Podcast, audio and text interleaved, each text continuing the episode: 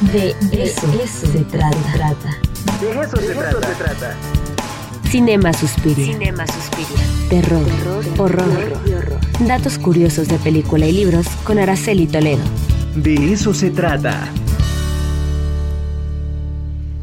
Ya está la doctora Araceli Toledo conectada, preparando los menjurjes, preparando el ñaca ñaca del día de hoy. ¿Cómo estás, Araceli? Ahora sí me hiciste reír de muy buena gana. Oye, es que quiero, quiero comentarte algo. Eh, tú subiste uno de los memes eh, más afortunados eh, en el Día de las Madres, que fue el de Norman Bates, ¿no?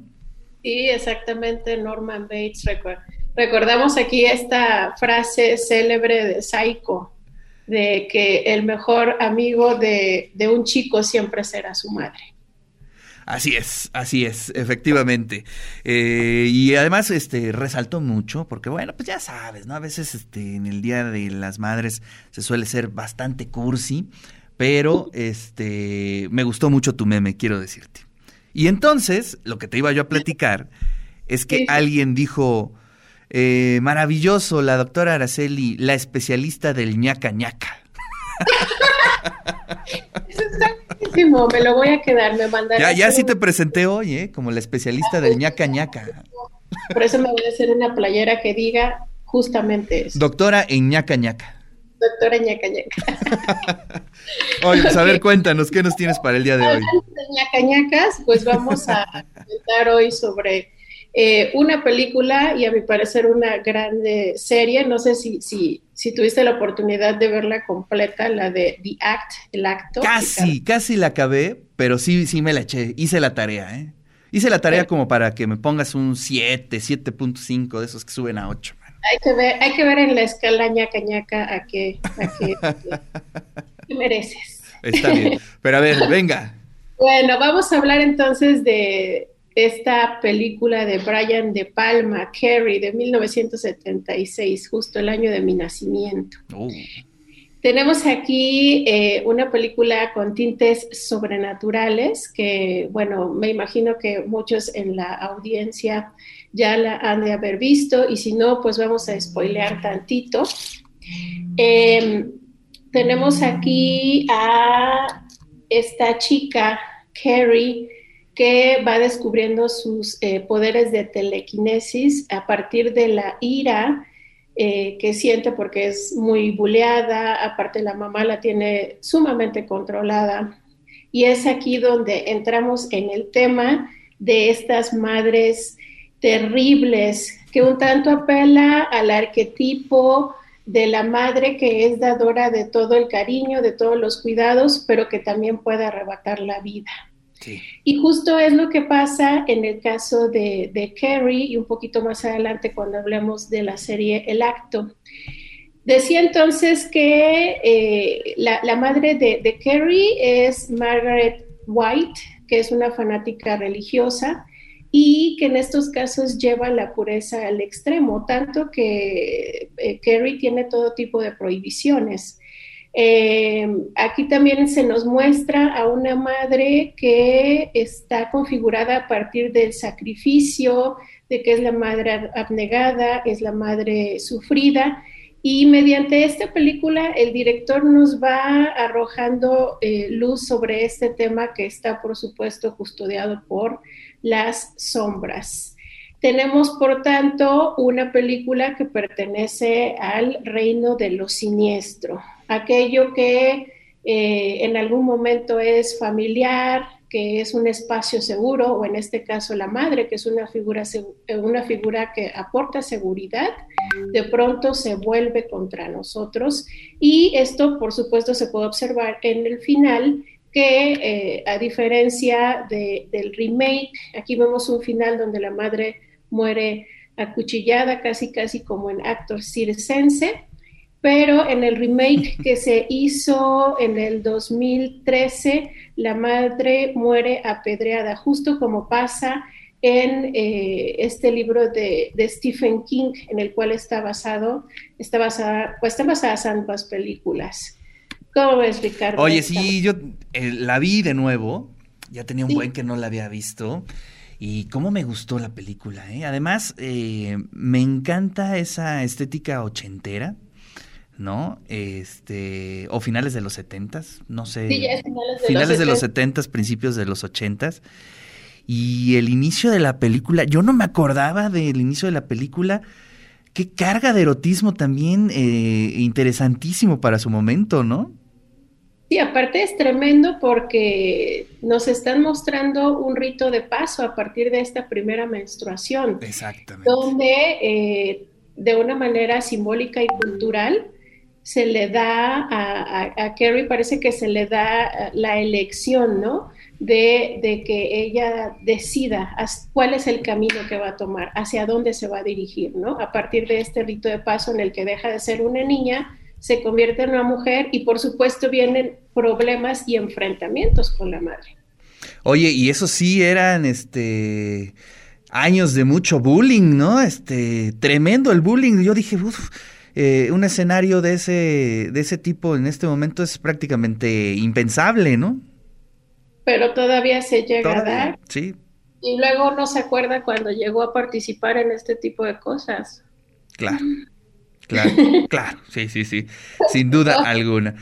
Oye, pero además, además, eh, bueno, creo que algo importante que hay que subrayar es, eh, y que sigue mucho a, la obra de Stephen King, es la carga mm, religiosa, ¿no? Eh, eso también eh, contrasta mucho con, eh, digamos, la parte siniestra de, la película. Sí, justamente aquí lo religioso es motivo de crítica, de reflexión y algo que es, por supuesto, eh, uno, uno de los sellos de, de- de- de la narrativa de Stephen King y que ya cuando se traslada esta narrativa cinematográfica no deja de observarse, es la nostalgia Claro. siempre eh, o casi siempre son eh, estos escenarios en los cuales uno puede inclusive respirar esa, esa nostalgia. Sobre todo los que de alguna manera estamos conectados a, a- a estas décadas, ¿no? Oye, pues a ver, ahora vámonos con la serie. Vaya, vaya, ¿eh? Este, sí, yo había visto muchos memes de esa serie. Sí, Sí, bastantes memes. Y bueno, no sabía que te referías a esa. Pero qué Sí. buena serie, ¿eh? Interesantísima. A ver, cuéntanos. Sí, es una serie eh, del 2019 que primero salió en la plataforma Hulu y actualmente pueden ustedes verla en la plataforma de Amazon. Cuenta con la, me voy a permitir decirlo así, maravillosa, maravillosa actuación de Patricia Arquette, que ustedes a lo mejor la pueden ubicar por una película de horror que se llama Stigmata es, no me acuerdo, como por ahí del inicios del 2000 o finales de los 90, algo así. Yo creo que ella es quien, yo creo que ella, Ricardo, es quien sostiene esta película de principio a fin, porque nos están contando aquí una historia verídica que sucedió en Estados Unidos en 2015. Esta es la historia de Didi y Gypsy Rose Blanchard. Aquí tenemos igual a una madre terrible que desde que su niña nació y así, así la crió, diciéndole que tenía 1500 enfermedades, entre ellas asma, distrofia muscular, leucemia, epilepsia, intolerancia al azúcar y para rematar la mentalidad de una niña de 7 años. Sí.